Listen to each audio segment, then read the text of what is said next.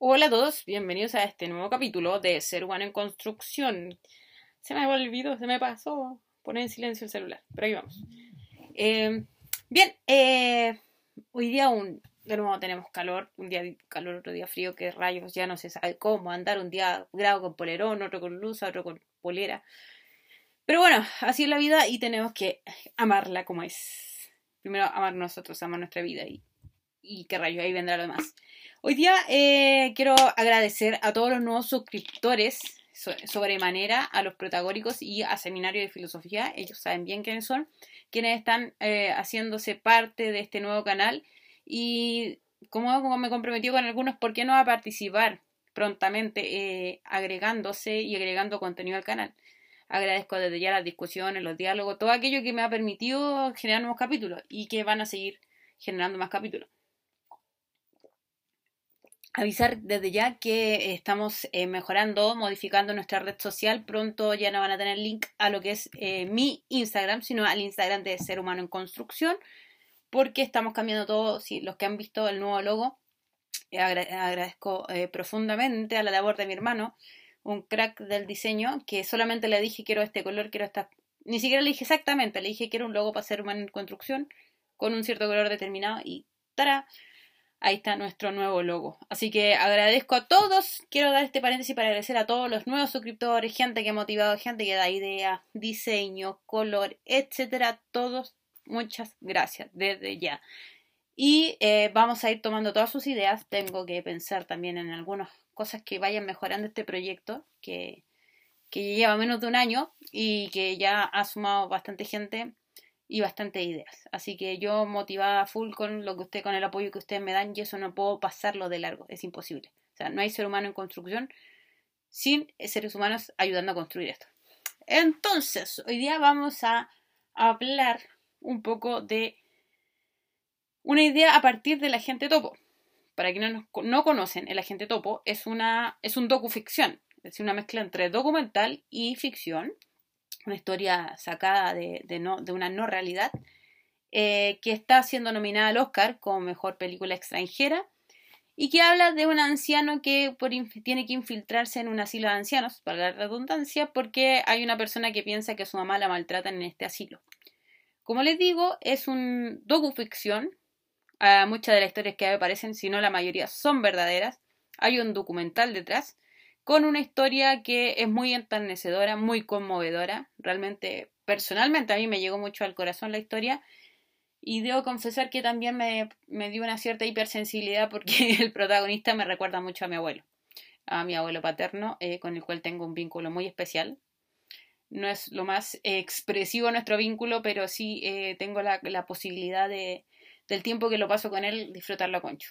Y esa relación de abuelo es muy interesante porque muchas veces nos pasa que los abuelos tienen una historia detrás que como padres quizás no hayan sido muy los mejores padres del universo, pero como abuelos a veces eh, destacan mucho. Y en ese sentido, como me recuerda un poco a mi abuelo, también esta historia me parece muy interesante. Yo la recomiendo mucho ver el agente topo, no solo porque va a ser nominada, o sea, no por la fama de ser nominada, nominada al Oscar, lo gane o no, o sea, sería genial ver a Don Sergio ganando ese, ese premio Oscar por esa película, no solo él, sino toda la película.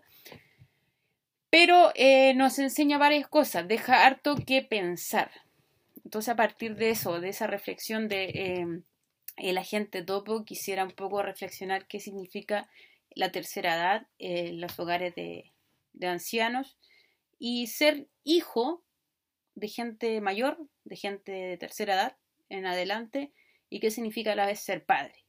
Es decir, me parece que es un tema muy interesante porque hay mucho que reflexionar y mucho que pensar entonces, eh, esta historia, como digo, no quiero hacer spoiler, pero hay personajes muy interesantes, muy llamativos. Eh, es eh, asombroso como, como me, me, puse a pensar mientras veía la película esta, esta como evolución que tiene el ser humano.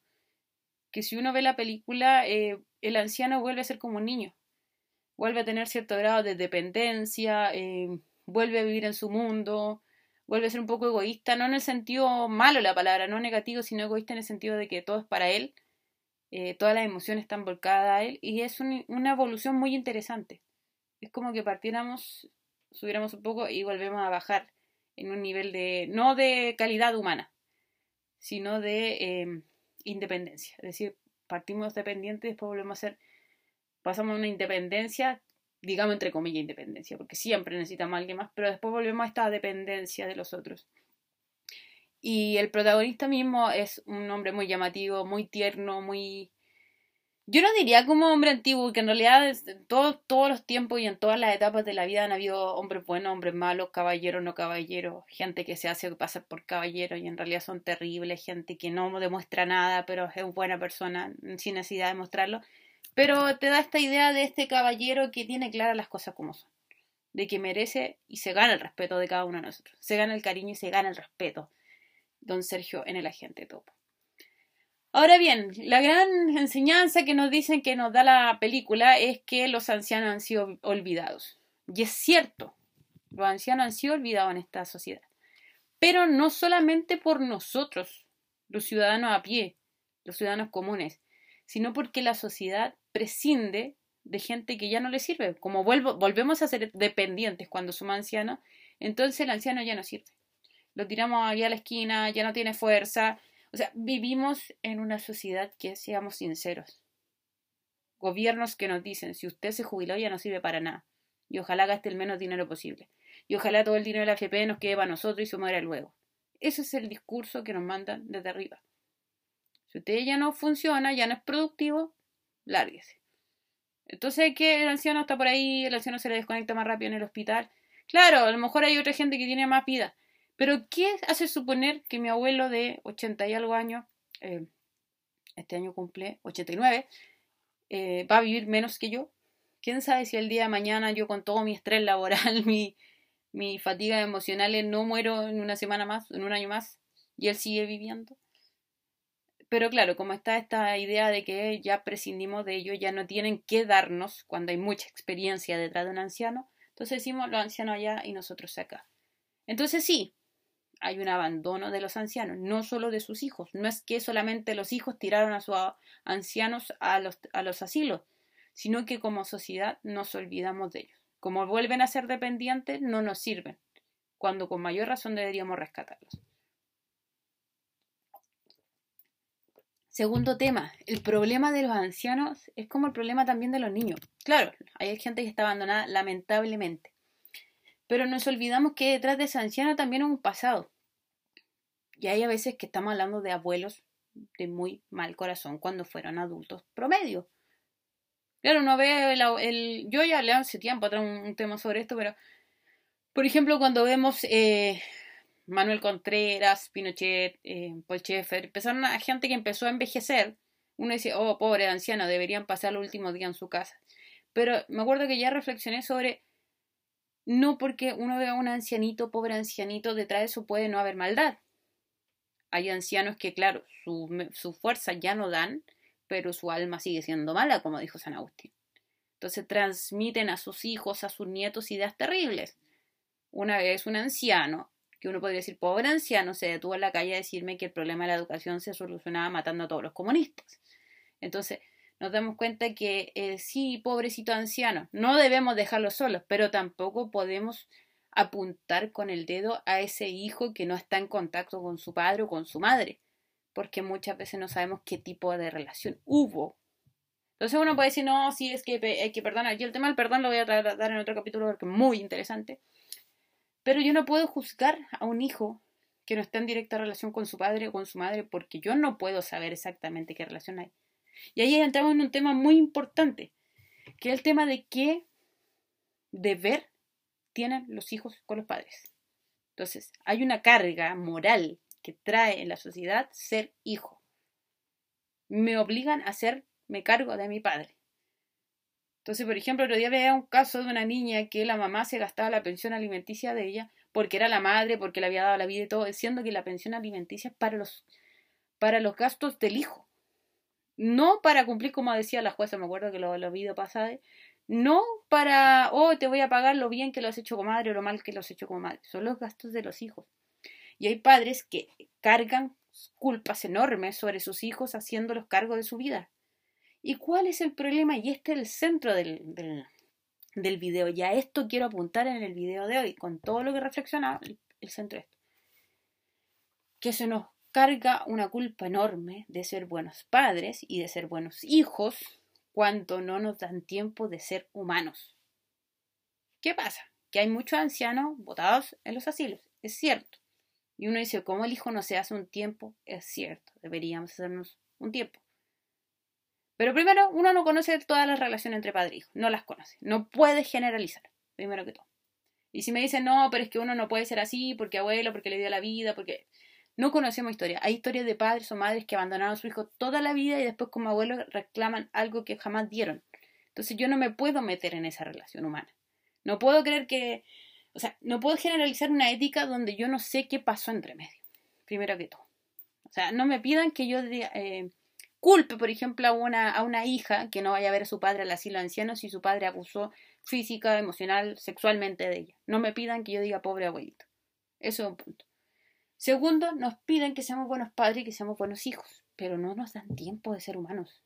Entonces nos dicen, claro, no fuiste a ver a tu abuelo, a tu abuela, a tu, a tu padre, a tu madre al asilo, pero durante, de lunes a viernes trabajas todo el día, te obligan a ponerte la camiseta y estar todo el día trabajando, porque si es teletrabajo no descansas, no paras, no, apenas tienes tiempo para hacer el aseo de tu casa, para ser una dueña, dueña de casa, un buen dueño de casa, para cocinar, etcétera, para estar un ratito con tus hijos, un ratito, y el fin de semana quieres dejarlo para tus hijos. Pero resulta que si te lo dejas para tus hijos, no puedes ir a ver a tu padre o tu madre al asilo de ancianos. Y si no vas a ver a tu padre o tu madre, te culpan por ser mal hijo. Pero si tampoco le das tiempo a tus hijos, eres mal padre, mal madre. ¿Y en qué momento de la vida tienes un tiempo para ti? Como persona que trabaja todo el día. ¿En qué momento? Entonces te culpa de que no vas a ver a tu padre o tu madre al hospital, al asilo anciano, te culpa que hiciste mal la pega como madre, como padre, pero nadie te dice descansa, respira, toma aire. Este tiempo es para ti. Hoy en día es feo tener un tiempo para uno. ¿Y por qué si uno es un ser humano? en construcción. Y ahora con esto quiero cerrar esto, que queda por mucho material, mucho que cortar, y yo sé que hay muchos que pueden estar de acuerdo conmigo, otros que no. Es lo lindo de poder disentir en un grupo humano que somos todos diferentes, y cada quien con su argumento, su experiencia. Y lo último es la culpa, porque voy a hablar próximo capítulo sobre la culpa en general, ahora voy a hablar sobre la culpa solamente de las madres. Entonces se nos dice la hija, como esa, esa parada machista de como que la hija tuviera que hacerse cargo de sus padres, su madre, su hijo, su hija, su hermana, y como que la mujer tuviera que hacerse cargo de todo, porque como es más maternal, es más cariñosa y es más incondicional, debería hacerse cargo de todos de la familia. Pero paremos de cargar con culpas a las mujeres. Dejemos de cargar que por qué no fue a ver a su padre, por qué no fue a ver a su madre, ¿Que acaso no tiene hermanos? Muchas veces hay muchas veces que no, son solas. Pero cuando hay hermanos, hombres, ¿por qué tampoco se hacen cargo? Segundo, ¿por qué cargamos a la mujer con ser madre cuando no quiere ser madre? Vivimos en una cultura que ser madre todavía parece ser la meta de, de la persona. Si no tiene hijos, está mal. Pero si no le das tiempo para nada, o sea, yo estoy hablando a la sociedad, estoy hablando a la, a los que ideologizan el mundo, a los que dicen esto se hace de esta manera o no se hace, o está incorrecto, a estos que ponen una cierta moral determinada y que dicen tú tienes que ser madre y tienes que trabajar. Porque no se puede decidir. ¿Por qué? Porque tampoco está la opción de decir quiero ser madre y quiero ser trabajadora, porque hoy en día es imposible. Como les decía, no hay tiempo para uno, no existe el tiempo para uno. Porque si tú te das un tiempo para ti, eres mala madre. Entonces tienes que escoger entre tiempo para trabajar, tiempo para ver a tus padres cuando se hacen ancianos, tiempo para ver a tus hijos. Entonces finalmente el que lo logra todo se lleva el Oscar. El Oscar a cuando sea anciano, como dice el título de este capítulo, el Oscar al mejor abuelo. Entonces paremos con las culpas, la próxima semana seguimos hablando con eso y démonos cuenta que no todo el mundo funciona de la misma manera y que no es que a veces uno no quiera, es que a veces uno no puede porque hoy en día el tiempo no da para nada, ni los permisos de dos horas que uno tiene alcanzan para nada. Así que nos estamos viendo, esperemos que ahí a ver si don, don Sergio se gana junto con la película el Oscar a Mejor Película Extranjera, a quien no lo ha visto, se la recomiendo, buenísimo docuficción sobre la realidad de nuestros abuelos. No olviden suscribirse y para los que ya están suscritos ahí, apretar la campanita para que avise cuando lleguen nuevos capítulos. Los estoy esperando ahí en el canal de Instagram. También se me pueden escuchar por Spotify y otros audios tipo podcast. y nos estamos viendo en un próximo capítulo, esperemos sea día lunes. Un abrazo gigante, nos vemos.